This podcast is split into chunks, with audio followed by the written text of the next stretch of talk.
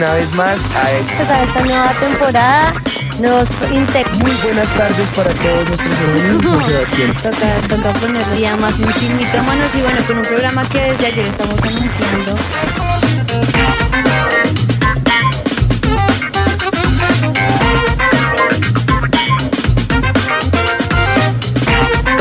Muy buenas tardes a todos, Dios los bendiga, les damos la bienvenida a nuestro programa en Sin Mitómanos, en esta serie que estamos teniendo de personajes bíblicos. ¿Cómo estás, amor? Hola, baby. Buenas tardes a todos. Tatis, Andresito, toda la mesa de trabajo. Buenas tardes. Bienvenidos a este nuevo episodio de signitómanos.com.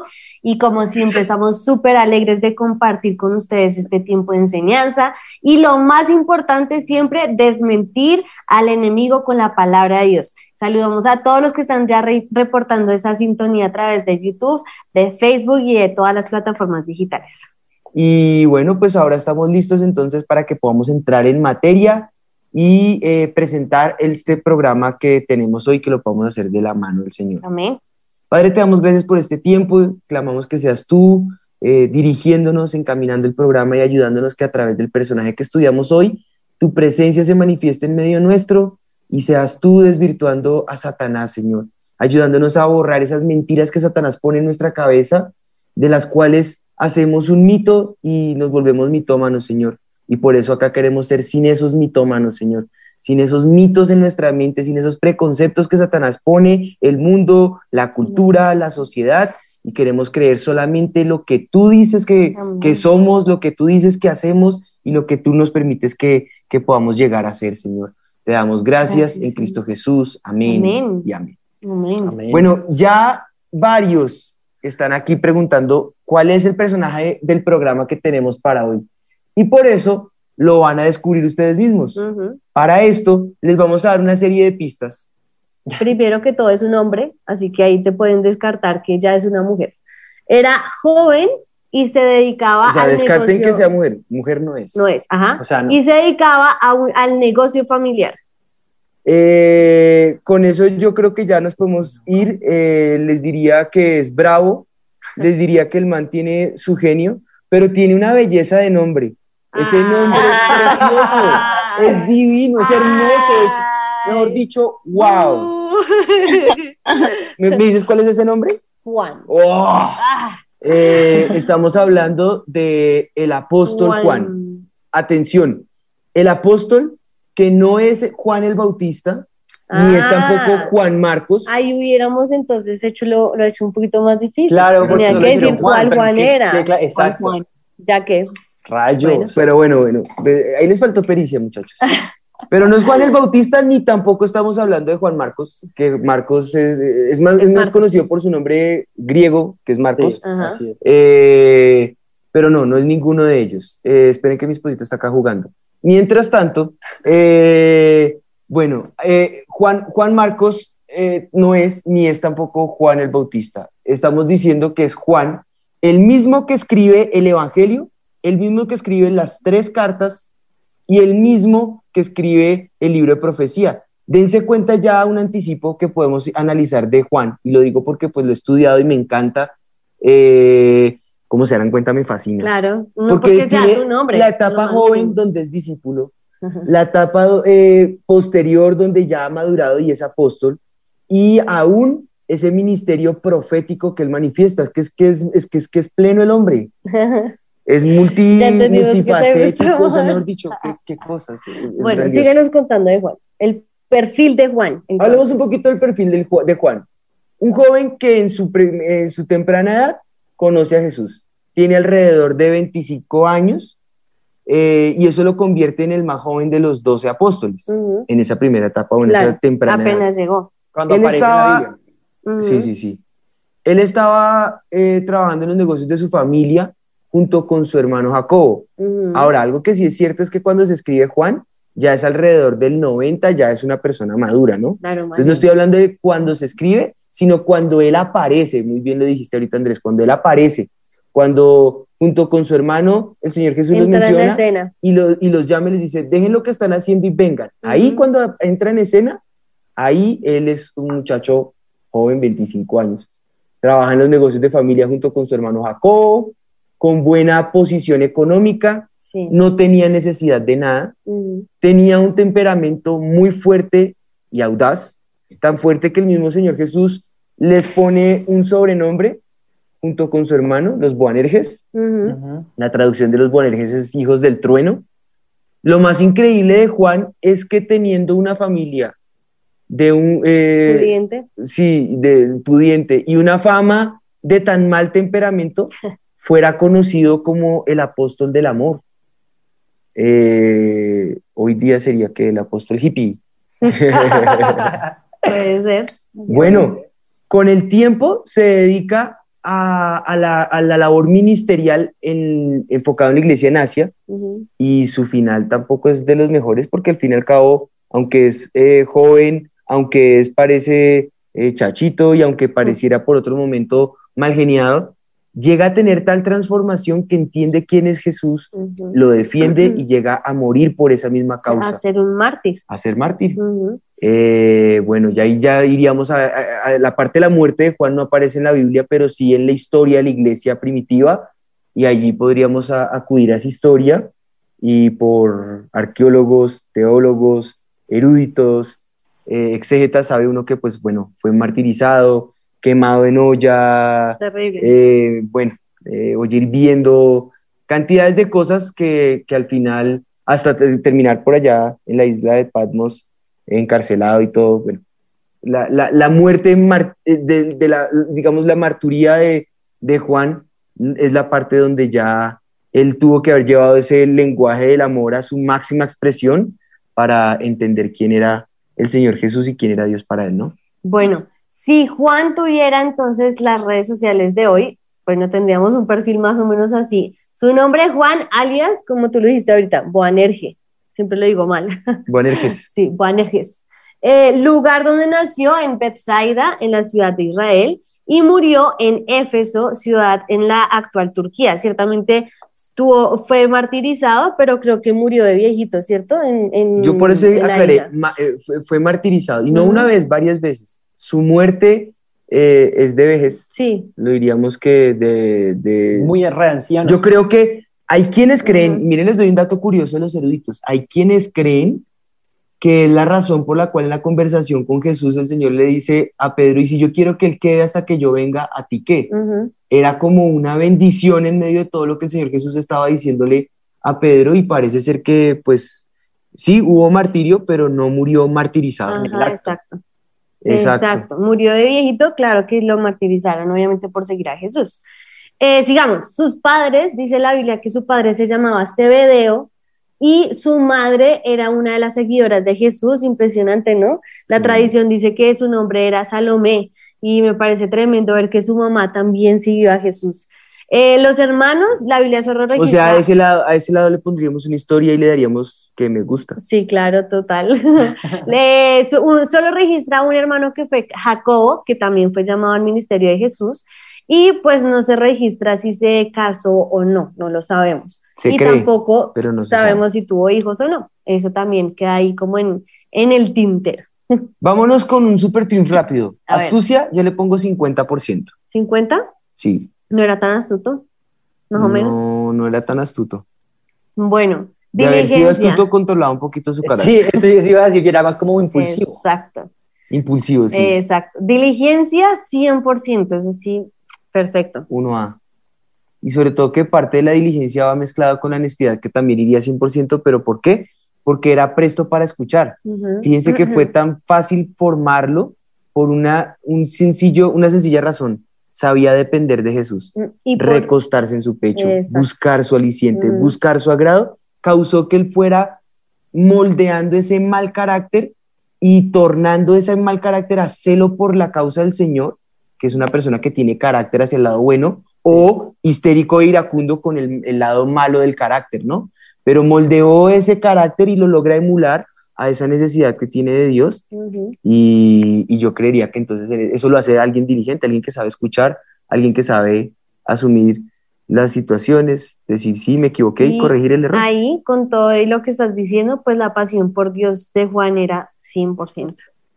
Diría José Ordóñez, rumbo a la libertad. Eh, en fidelidad, 100%. Eh, bueno, sangre Porque la caliente. fidelidad tiene que ver con fe.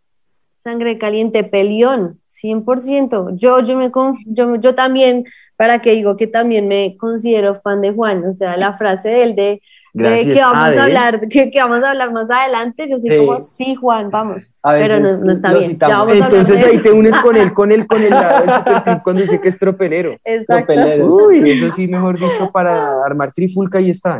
exacto. Pero ya vamos a hablar de eso más adelante, no se vayan. Ay, Por ahora, entonces, escuchemos la noticia del día y el rap. Noticia de última hora. Un joven llamado Juan con su hermano Jacobo amenazan de muerte a toda una ciudad. Esto es insólito que suceda en nuestro tiempo. Las autoridades ya están realizando la debida investigación, ya que si esta amenaza se cumple, sería el genocidio más grande de nuestra era.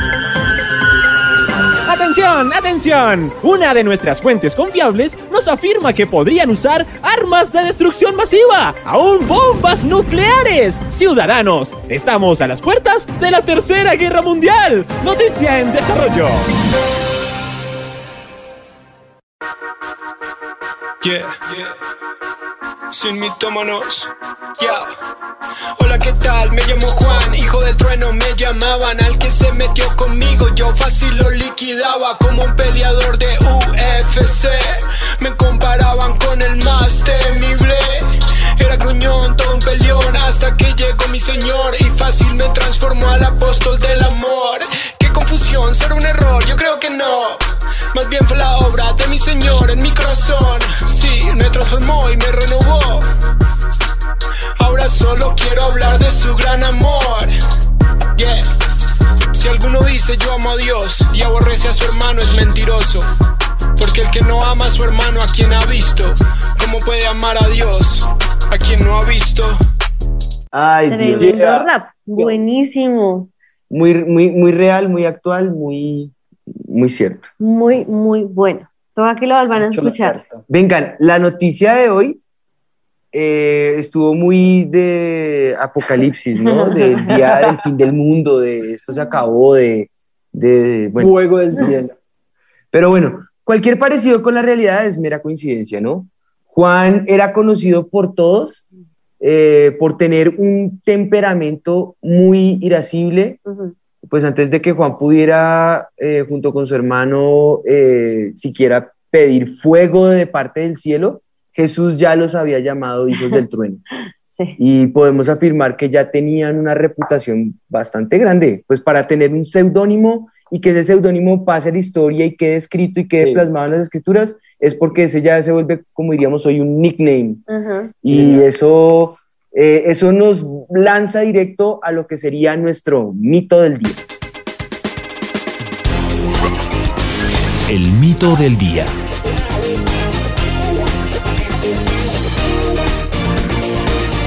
Mito del día. Lo que inicia mal, termina mal. ¿Qué dicen muchachos? Todos los que están sintonizados. Este es el mito que vamos a trabajar hoy. Lo que inicia mal, terminan mal. ¿Lo han Pues, escuchado? Claro, total. La, Correcto, ah, la verdad claro. es que es muy común escuchar entre nosotros y creemos que los vemos en diferentes momentos de la vida, pero la verdad es que vamos a ver que eh, esto sí sucede, pero, pero no sé con Jesús si se mantenga de esa manera. Si leemos el pasaje por el cual eh, Juan y su hermano eh, y su hermano dijeron a Jesús que descendiera fuego del cielo por, por una razón aparentemente válida. Vamos a ver que, que, que, el contexto de, lo que vamos a ver tiene apariencia que, bueno, tienen razón, Señor, que caiga fuego del cielo y los consuma.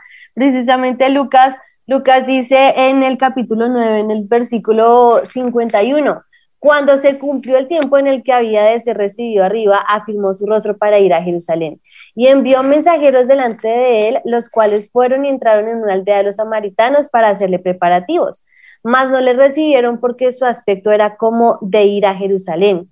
Viendo esto, sus discípulos Jacobo y Juan dijeron, Señor, ¿quieres que mandemos que descienda fuego del cielo como hizo Elías y los consuma? Entonces, volviéndose a él, los reprendió, diciendo, vosotros no sabéis de qué espíritu sois. Ahí ya vemos cómo ellos conocían la historia de Elías, que descendió fuego del cielo y mostró que él era Dios. Y yo creo que lo mismo querían ellos en este momento. Ah, no recibieron a Jesús, Señor, pues manda fuego del cielo que los consuma y que tú demuestres que eres Dios. Pero Ese- Jesús dijo, "Mm, mm". Ese evento, miren que marca la vida ministerial de Juan y de su hermano. sí, claro. Y, y- y ese apodo que hasta nuestros días eh, viene a ser una realidad, no fue casualidad. Si leemos un poco de la vida de Juan, el ministerio, eh, en lo que es el desarrollo del, del ministerio de Jesús, nos vamos a encontrar que no fue eh, hasta el milagro de la pesca milagrosa en Lucas en el capítulo 5 que decide dejar todo y seguir a Jesús. O sea que, que era gente dura, Claro. eh, un poco, pues eso muestra el carácter que tenían, ¿no? Tenía que ser formado, ese carácter tenía que ser moldeado. Y dice el versículo 9 de Lucas 5, y aún el 10, que el milagro lo dejó pasmado y sorprendido. O sea, que ya había seguido a Jesús antes de decidir, o sea, Sí. ya conocía a Jesús antes de decidir cuándo seguirlo. Pedro y Jacobo también fueron llamados al ministerio ese mismo día. Y entonces ya ahí ya había, como dices tú, un Y seguimiento. que eran compañeros de... De trabajo. Y era, era, era una continuidad. Estos tres se convierten en el grupo íntimo de Jesús. Y ellos tuvieron el privilegio de estar presentes en, eh, obviamente en todos los milagros donde estuvieron todos, donde estuvieron las multitudes, donde estuvieron los doce, pero hubo milagros y acontecimientos sobre la naturaleza donde solamente estuvieron ellos tres. Eh, y se requería de gente que tuviera carácter. Lo que pasa es que ese carácter tenía que ser reenfocado. Y eh, vieron los milagros que tal vez muchos no pudieron eh, ser testigos y ver, tal como la resurrección de la hija de Jairo, la transfiguración del Señor Jesús. Fueron momentos donde ah, la multitud llega hasta cierto punto, pero cuando van a, a enfrentarse delante de la hija de Jairo, el ver al Señor allí, eh, despertar Sí. a alguien y, y ver cómo Él reacciona con suavidad. Bueno, aquí me puedo quedar hablando de esa belleza y la hermosura que fue el milagro, el contexto que rodeó la situación y todo, y cómo solamente ellos tres pudieron estar ahí. Porque los y- sacó a Y todos. los demás los sacó a todos porque eran incrédulos, porque simplemente veían la, la dificultad, no la posibilidad de la resurrección. Sí. Eso habla de qué tipo de carácter tenía Juan y tenía Jacobo, eh, de un carácter que sabían decir sí a lo que el Señor decía, animar y avivar la fe. Eh, bueno, todo ese tipo de cosas. que- Exacto. Ahí yo creo que ya estamos dando eh, pincelada. No, ya, ya dijimos totalmente que era lo que queríamos decir, porque es bueno tener ese carácter al que el Señor nos está llamando, eh, pero un carácter bien enfocado, un carácter que se ha determinado para seguir a Jesús. Y conociendo Jesús el problema que tenía Juan, aún así lo llama para ser uno de los más cercanos de su ministerio. Tremendo, ¿no? o el carácter que él tenía que era arrasador, aún así los llama a ser, como tú decías ahorita, uno de los más cercanos de su ministerio. Y, y la Biblia no registra más sucesos en los cuales Juan resaltara pues como tal ese temperamento irascible, pero sí podemos Lo afirmar, sí, exacto, porque Sí. afirmar que ocurrió una transformación en él. Y creo que cuando Jesús habla de la ira, como dice el dicho, el que le caiga el guante que se lo achante, Juan se vio confrontado y vamos a ese pasaje entonces en el que el Señor comienza a tratar como esa ira y ese enojo que mostró en su comienzo Juan, ¿no? El, el, el momento en el que lo rechazan eh, y, y, Juan, y Juan dice que caiga fuego del cielo y los consuma. Entonces él lo que está diciendo en ese momento es, no, no, no, esperen, esa ira, ese enojo, ese, ese, esos arrebatos no son buenos y vemos como Juan deja de tenerlos. Y Jesús, precisamente en Mateo 5, habla de Jesús y la ira. Y dice así, oíste que fue dicho a los antiguos, no matarás, y cualquiera que matare será culpable de juicio. Pero yo os digo que cualquiera que se enoje contra su hermano será culpable de juicio, y cualquiera que diga necio a su hermano será culpable ante el concilio, y cualquiera que le diga fatuo, quedará expuesto al infierno. Eh, ¿no? Esto sí, esto, esto, eh, esto presenta allí que eh, esa realidad en la que Jesús es claro con el trato con sus hermanos y compara el enojo y aún la ira con el, lo que es el, eh, el mismo asesinato. Porque miren cómo dice allí al final, y allí te, te acuerdas de tu hermano, eh, dice, por tanto, si traes tu ofrenda al altar eh, y allí te acuerdas de tu hermano que tiene algo contra ti, deja allí tu ofrenda delante del altar, anda, reconcíliate primero con tu hermano y entonces ven, presenta tu ofrenda, pero entonces muestra cómo la ira y el enojo llega al punto de causar que lo que es tu ofrenda para el Señor haya estorbo, de lo que es tu adoración al Señor quede bloqueado, quede en, en stand-by y empieza el Señor a tener ese trato directo eh, con, con, Juan, solicitándole que tenga esos cambios, manifestándole que, que así no puede continuar, manifestándole que necesita rendirse como persona y rendir su carácter delante de él. Yo creo que todos hemos caído en esto, eh, en entender que, que, el maltrato que se le puede dar a los hermanos con palabras ofensivas también eh, causará que eso me juzgue a mí. Y aquí no estoy señalando a nadie, aquí al contrario, nos estamos incluyendo todos que en algún momento, eh, como dice la palabra del Señor, pudiésemos llegar a irarnos, pero lo que no podemos es pecar. Dice, airados, pero no pequéis, ¿no? Y hemos caído en esto y, nadie se salva.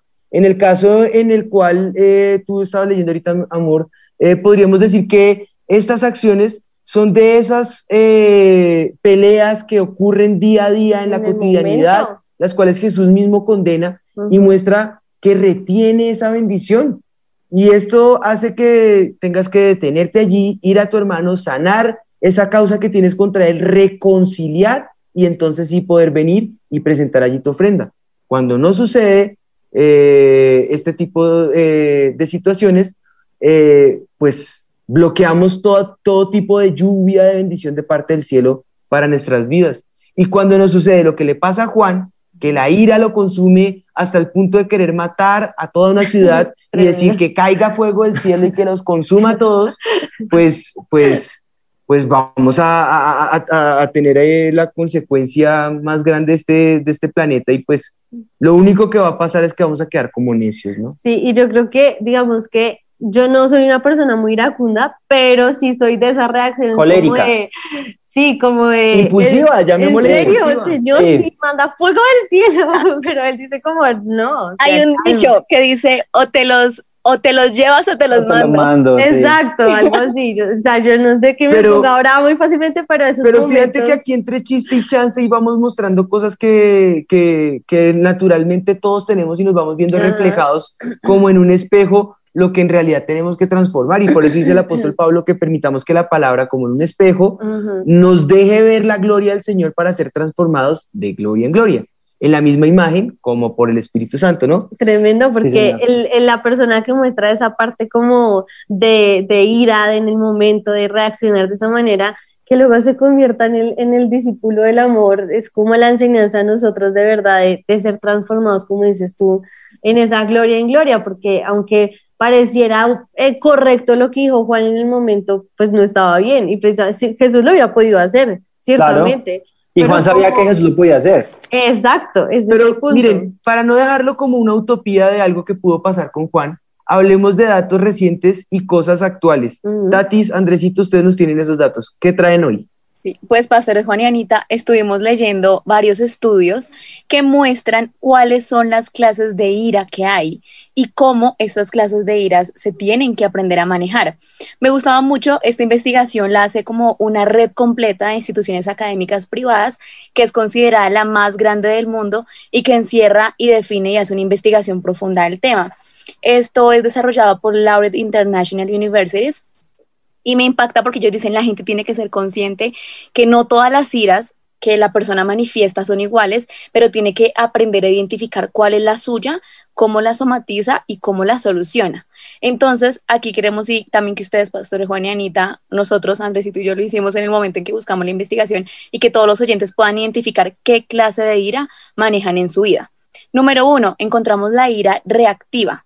Esta ira se presenta cuando la persona responde de manera inmediata o impulsiva hacia una situación, un objeto, una persona, que también genera en su vida injusticia, insultos o otro tipo de agresión que provoca molestia. Ejemplo, gritar, tirar las puertas, o sea, algo me genera molestia y de una grito, contesto mal, tiro las puertas, o cuando van manejando el pito, mejor dicho. Eh, bueno, eh, digamos que esa reacción inmediata, esa es la ira reactiva. Número dos, encontramos la ira pasiva-agresiva. Suena más sencilla, pero también tiene su trasfondo fuerte en las personas que están en esta.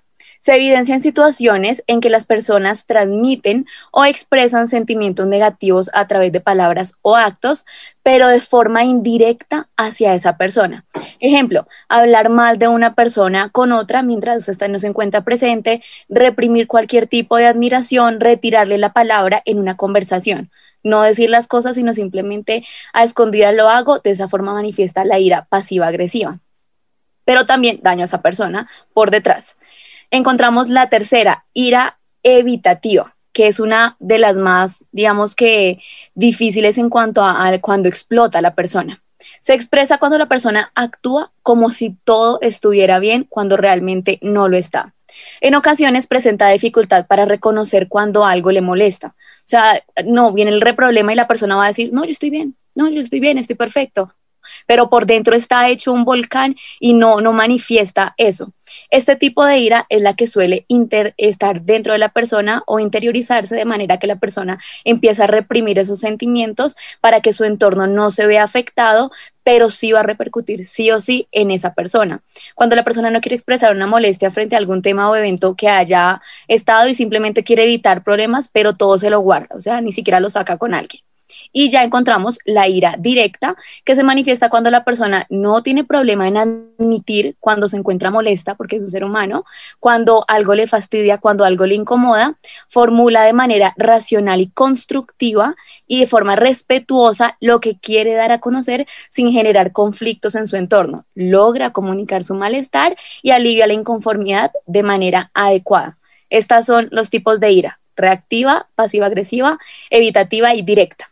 Bueno, yo, yo, yo identifico la mía reactiva, no tengo ningún problema, pero yo digo, oiga, esa, esa directa, por ahí que eh, el doctor Pagan, digo yo.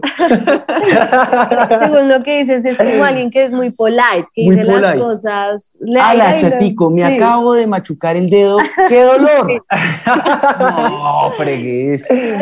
Es muy ficticio. Allá tenemos que llegar. Sí, Allá tenemos. Pero si el mundo lo identifica, ¿por qué nosotros no podemos hacerlo? Tenemos que trabajar.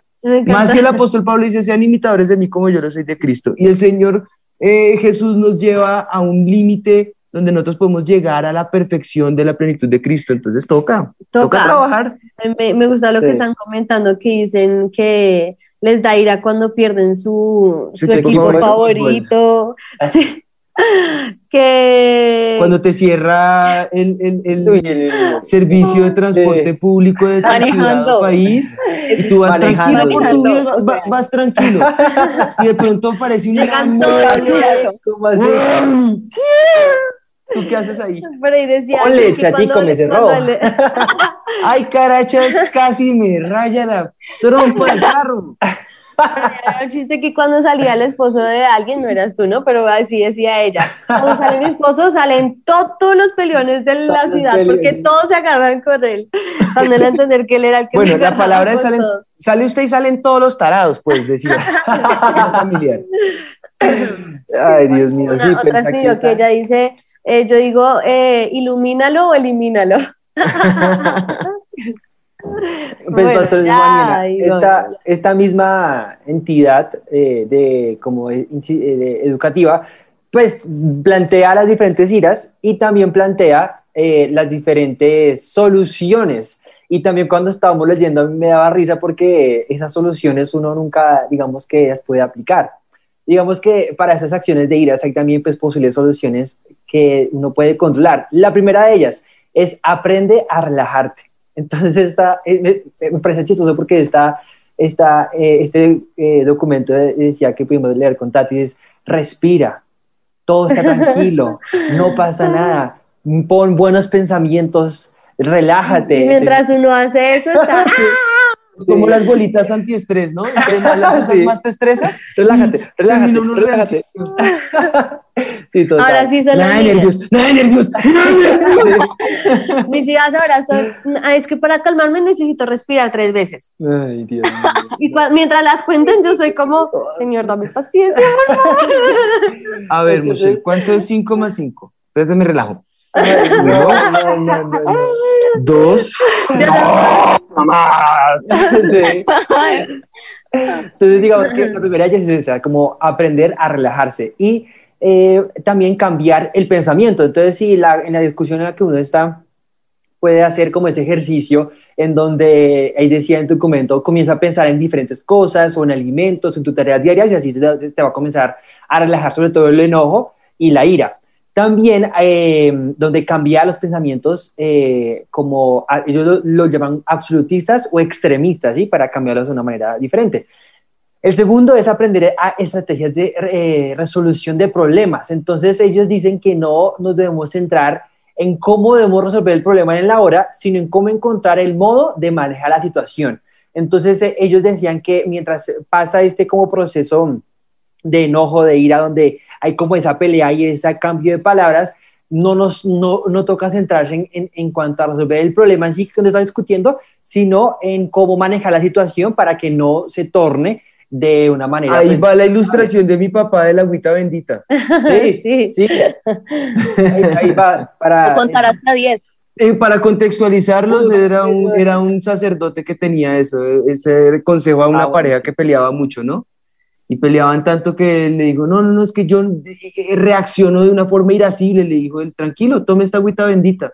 Y pues claro, lo que pasaba no era que fuera la agüita bendita, sino que la tenía que tener en la boca tres minutos y pues cuando ya iba a responder, pues... Ya que ya, se había pasado el momento Ya los tres minutos había que, ayudado, ¿no? Entonces, es eso. Es verdad, y sirve. O sea, pues lo que sirve ahí es guarde silencio. Busque estrategias que le ayuden a controlar su ira. Así es, Pastor Juan. Y bueno, la tercera es aprender a ser asertivo. Entonces, lo que dice es que toca desarrollar la capacidad para expresar las emociones o hacer valer los derechos de los demás y pensando en los demás. Entonces, básicamente es esto en, que yo no voy a pensar en mí mismo, sino voy a pensar en el otro, cómo se siente el otro, para de alguna manera eh, menguar esa ira y ese enojo que se, se, está dando en medio de la situación o en medio como de esa ira eh, reactiva, en como daba el ejemplo en el, transporte o algo, entonces como que dan esos, esos eh, em, tips. También hay otra que es la, eh, aprender a comunicarse mejor. Entonces muchas veces en las peleas uno no se sabe expresar. Esto pasa mucho en las peleas de pareja. donde no se saben expresar, entonces entienden otra ¿Ah, cosa. ¿Ah, sí? Cuéntanos. o sea, lo digo por los pastores ah, por las parejas, sea, no por mí. que por no saberse expresar, entonces malinterpretan las cosas y pues comienzan a decir cosas que no quisieran decirse y por eso toca aprender a comunicarse. Con ese eh, comentario que hiciste, Andresito, más de una niña casi llora, casi llora.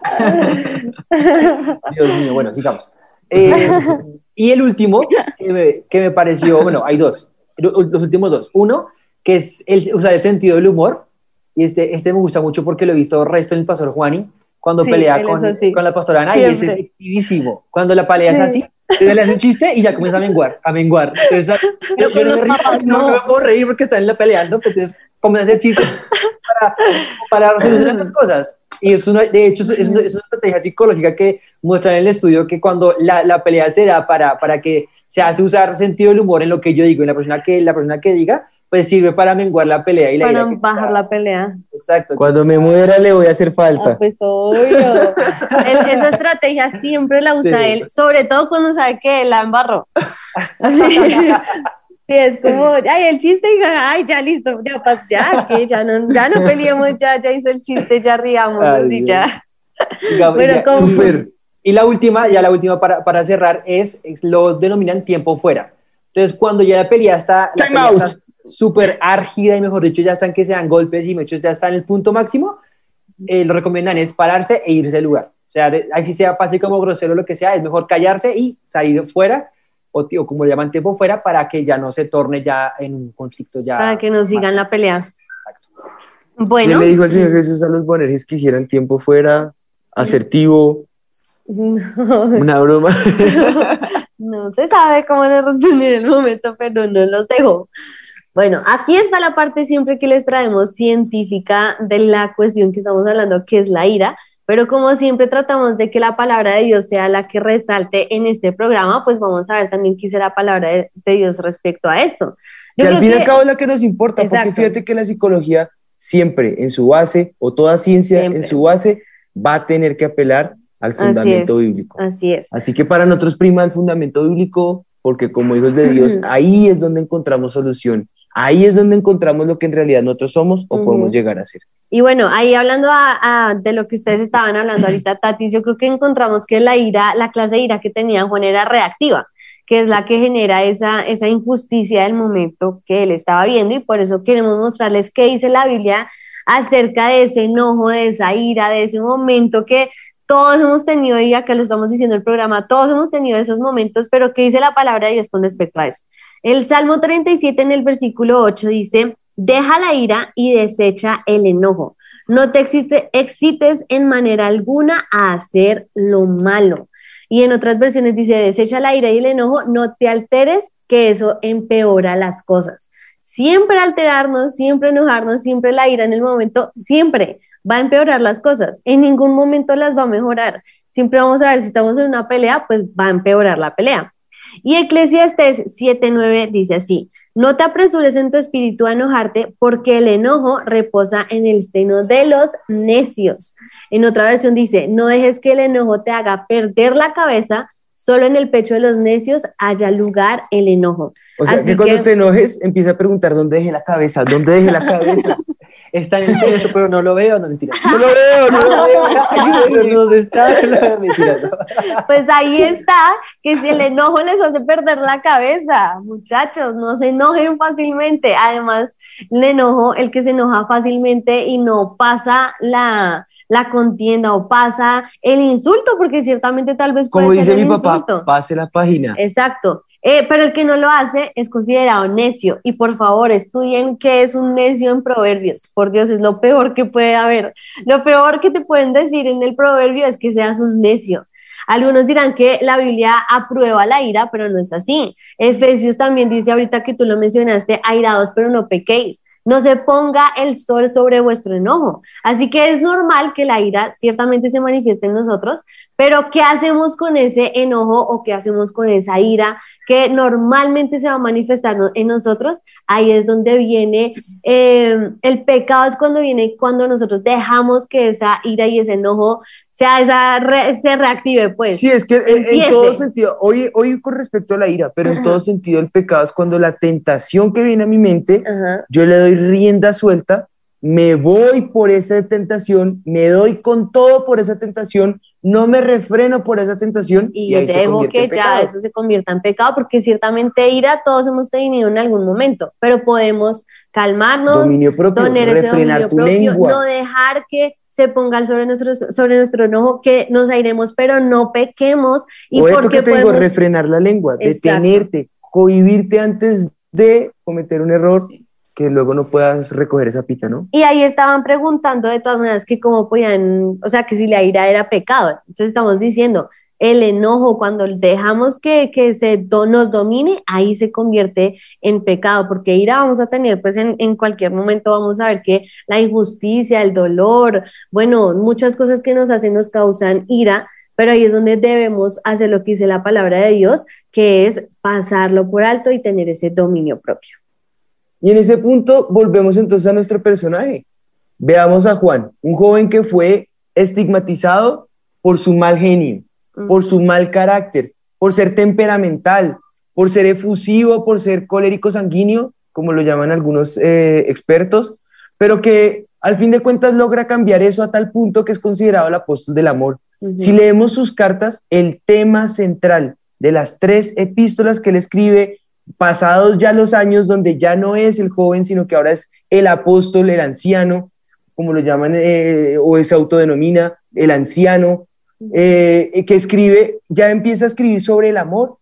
Y lo que inició mal para Juan, Jesús lo convierte para bien, porque recordemos que en el Señor Jesús, cuando nosotros nos acercamos a Él, podemos ir a ese, a, ese alfarero, que Él tome nuestra vasija, la remoldee, le vuelve a dar forma, la vuelve, esa es la ventaja de la, de la arcilla, ¿no? Que yo la puedo remoldear, no importa si está resquebrajada, si está fea, si se rompió, si se dañó, eh, la puedo volver otra vez masilla y rehacer. Y esa es la virtud que tenemos, o como diría Alex Campos, ir al taller del maestro. Podemos ir allá y encontrar en él esa nueva forma, esa nueva esencia.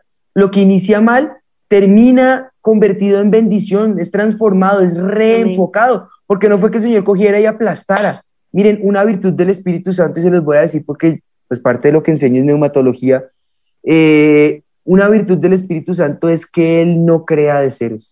El que crea es el Padre y el Hijo. El Hijo obedece a lo que el Padre desea.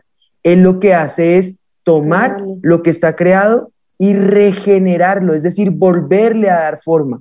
Así que lo que tú tienes, ese carácter que Dios te ha dado, si lo sabes enfocar en la presencia del Señor, va a ser de bendición. Pero cuando no vas a la presencia del Señor, ese carácter te puede destruir.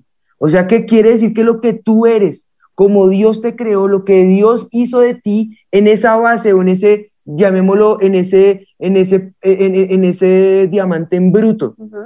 Ese diamante en bruto tiene un potencial que si es reenfocado y reformado y rediseñado y creado y tallado conforme a la imagen del Señor, va a ser precioso. De lo contrario, va a ser tu propia destrucción. Una piedra preciosa puede ser de bendición o puede ser de destrucción. El diamante tallado y pulido vale miles de millones, pero en bruto puede ser una piedra de destrucción. Lo usan los, ¿sabías tú que los, los taladros para abrir pozos y sacar el petróleo, la base y la punta es un diamante? Entonces yo puedo ser o un diamante en bruto o dejar que el Señor me pula y ser una piedra preciosa delante de la presencia del Señor. Y eso es lo que pasa con Juan, transforma su ira en amor. Y vemos cómo pasa de la misma forma que pasa con Moisés, un hombre que, que por su ira no puede entrar a la tierra prometida, pero que en Hebreos el Señor lo llama el hombre más manso sobre la tierra. ¿Cómo? No tengo ni idea, pero eso es lo que el Señor hace, toma nuestra esencia, la reforma y sobre esa sopla aliento de vida y le da esa esperanza de lo que Él quiere llevar a, que sea esa plenitud, ese florecer, ese reverdecer, ese dar fruto al ciento por uno, ese, ese volver a crecer, ese volver a tener propósito. Juan dice en la primera carta de Juan, en el capítulo 4, en el versículo 20 al 21, dice, si alguno dice, yo amo a Dios y aborrece a su hermano, ese es mentiroso, pues el que no ama a su hermano a quien ha visto, ¿cómo puede amar a Dios a quien no ha visto? Y en nosotros tenemos este mandamiento de Él. El que ama a Dios, ame también a su hermano. Es un mandamiento. ¿Cómo, ¿Cómo, Juan pudo tener esa transformación y llegar a este eslogan de vida para, para nosotros jóvenes? Para ustedes jovencitas, ¿cómo? Pues bueno, el amor es una decisión que debemos tomar y es la medicina que puede cambiar nuestras circunstancias. Y esta es nuestra píldora baijuaniana. El amor es una decisión y debemos tomar esa decisión. Esa va a ser la medicina que pueda transformar toda dificultad, toda circunstancia, toda crisis, todo caos, caos y convertirlo en posibilidad. Y uno lo ve desde que son bebés los niños, ¿no? o siempre dicen algunos, uy, ese bebé tiene su carácter.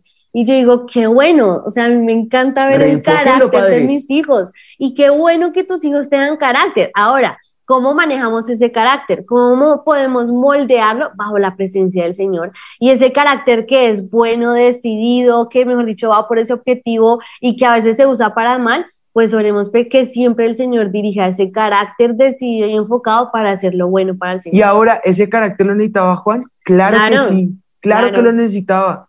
Juan, con ese carácter moldeado, transformado, reformado por el poder del Espíritu de Dios, en su vejez llegó a ser misionero. Probablemente fundó las iglesias de Sardis, de Esminra, de Filadelfia, de Pérgamo, de la Odisea, de Tiatira. También estuvo en Éfeso, estuvo en Roma, estuvo en Patmos. Juan no muere de una forma eh, martirizada, es martirizado, pero se dice que él murió ya de, de, vejez, el famoso anciano en Éfeso, eh, cerrando toda una era del cristianismo. Juan cambió su final. Inició siendo un joven iracundo e inmaduro y como dirías tú, según Proverbios, necio, con un estigma y estereotipo dentro del ministerio. Pero podemos ver que en la presencia del Señor termina como un gran apóstol de Jesucristo, ya no como Boanerges, sino como el apóstol del amor, transformado, cargado de fruto, fruto súper abundante para la vida de Juan. Ese es el mejor espejo que podemos tener Quiere decir que sin importar cuál sea tu carácter, tienes la posibilidad en el Señor de florecer, de cambiarlo y de reverdecer. Amén. Miren, Juan pudo cambiar su vida, Juan pudo cambiar su futuro simplemente tomando una decisión. Y esa decisión que tú la dijiste ahorita, amar, es una decisión. Y, esa puede cambiar tu circunstancia. Exactamente, eso es lo que queremos que hoy pase. Que todo lo que, como dice el, el mito, ¿no? Lo que inicia mal, no tiene, no tiene que terminar mal. Ahí vemos cómo inició siendo un Boanerges y terminó siendo el apóstol del amor. Así que con esta píldora que les dejamos, píldora baijuaniana, vamos a cambiar nuestras circunstancias. Se puede, podemos cambiar lo malo en bueno, porque no es lo que nosotros podamos hacer, porque es que es que en nuestras debilidades es donde Él se hace fuerte. En mi debilidad, fuerte seré. ¿Por qué? Porque Él es ese tesoro en vasos de barro. En Él tú y yo tenemos todo el potencial. En Él tú y yo tenemos toda la posibilidad de brillar y llegar a ser, eh, a pasar, a trascender más bien de Boanerges a, a hijos de Dios que en amor saben manifestar ese amor a los demás y mostrar ese amor a sus hermanos. Pues yo quisiera entonces con mi esposita en este momento orar y poner este tiempo en manos de la presencia del Señor eh, y que juntos podamos tomar las mejores decisiones. Permitamos que Él sea el que transforme nuestra vida. Así que en este momento dile, Señor, pongo mi vida delante de tu presencia, precioso Dios. Amante Dios, toma mi carácter. Sí, Señor. Toma mi ira, toma mi, mi, necedad y moldéala, Señor. Ayúdame, Señor. No quiero ser más alguien conocido como un Boanerges no quiero ser más iracundo, no quiero tener más esa ira reprimida, impulsiva, no quiero tener más esa ira reactiva, esa ira pasiva-agresiva, esa ira eh, evativa o directa, Señor. Quiero más bien remoldear esa ira y ser reconocido como el hombre o la mujer más manso que haya sobre la tierra, como aquel que manifiesta en todas partes y en todo lugar el olor de tu conocimiento, que tu amor irradie mi vida, al punto que el mundo pueda ser irradiado de ese mismo amor con que tú me has amado, Señor. Ayúdame, Espíritu de Dios, para que este carácter no me venza, sino que yo pueda vencer en fe este carácter en el nombre de Jesús, es nuestra oración. Lo clamamos en este tiempo por cada joven, cada jovencita, cada niño, cada niña, cada padre de familia, madre de familia que está aquí conectado, Señor, que está sintonizándonos, Señor, que está tomando decisiones, Señor. Seas tú obrando en ellos y seas tú transformando ese mal carácter en un carácter que tenga celo por tu causa, que tenga fe en ti y que sea capaz de ser fiel a ti hasta la muerte, Señor, hasta el final, Señor, para ser vencedores, para llevar mucho fruto, fruto que permanezca, fruto que sea abundante, Señor, fruto que manifieste que en verdad somos tus hijos, Señor y que manifestamos esa piedad y ese amor hacia los demás, Señor, en el nombre de Jesús. En el nombre de Jesús, Señor. Clamamos que todos, Señor, los que están conectados en este momento, Señor, y nosotros aquí nos presentamos delante de ti, Señor, porque tal vez ciertamente hemos empezado mal, Tal vez hemos eh, cometido esos errores, hemos manejado mal nuestro carácter, hemos dejado que la ira gobierne nuestra vida, Señor, pero hoy sabemos, Espíritu Santo, que tú transformas, Señor, todo lo que está mal en nosotros y lo conviertes en bendición, Señor. Todo lo que puede comenzar mal, Señor, no tiene que terminar mal, Señor. En ti sabemos que tenemos esa victoria asegurada. En ti sabemos que somos esos hijos de luz. En ti, Señor, podemos reflejar ese amor que tú, con el mismo amor que tú nos has amado, Señor, podamos amar a los demás, Señor. Hoy clamamos, Señor, que como Juan podamos reflejar ese amor, Señor.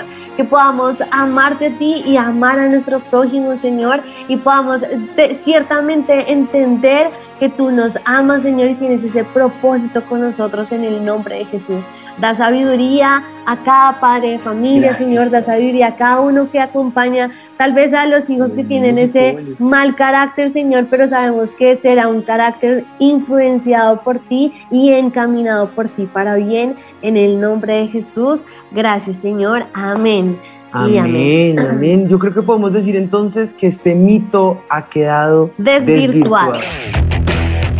Mito desvirtuado.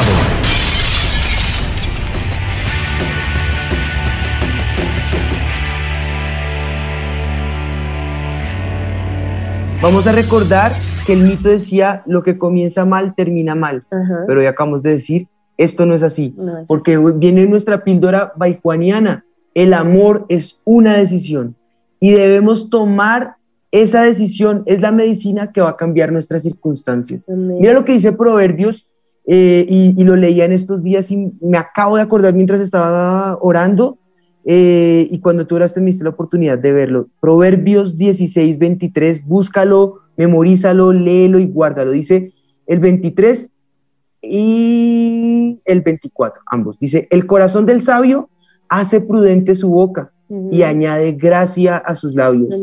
Panal de miel son los dichos suaves suavidad al alma y medicina para los huesos.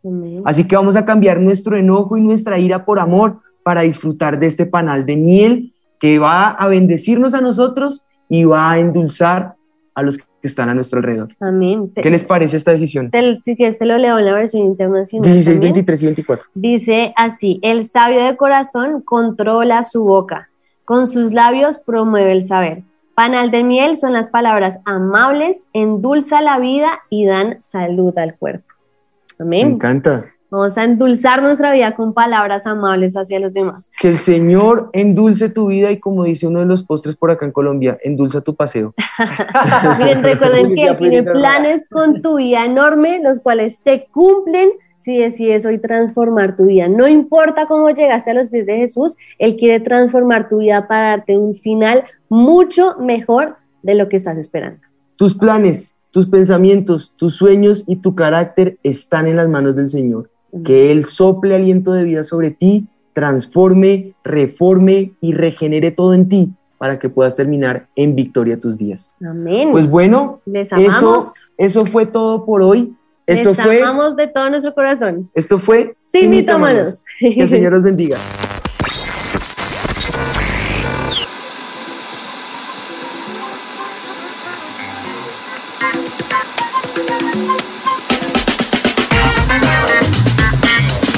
Una vez más a esta, pues a esta nueva temporada nos Muy buenas tardes para todos nuestros amigos, Sebastián. Toca, toca ponerle ya más en y bueno, con un programa que desde ayer estamos anunciando